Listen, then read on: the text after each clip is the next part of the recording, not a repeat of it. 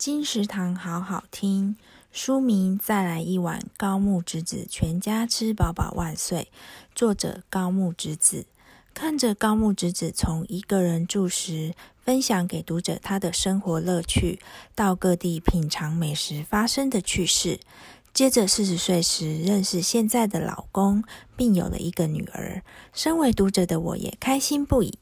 再来一碗，记录了高木直子一家两口变成三口之后美食分享的故事，让我们幸福满满。再来一碗，高木直子全家吃饱饱万岁，由大田出版，二零二一年十一月由金石堂陪您听书聊书。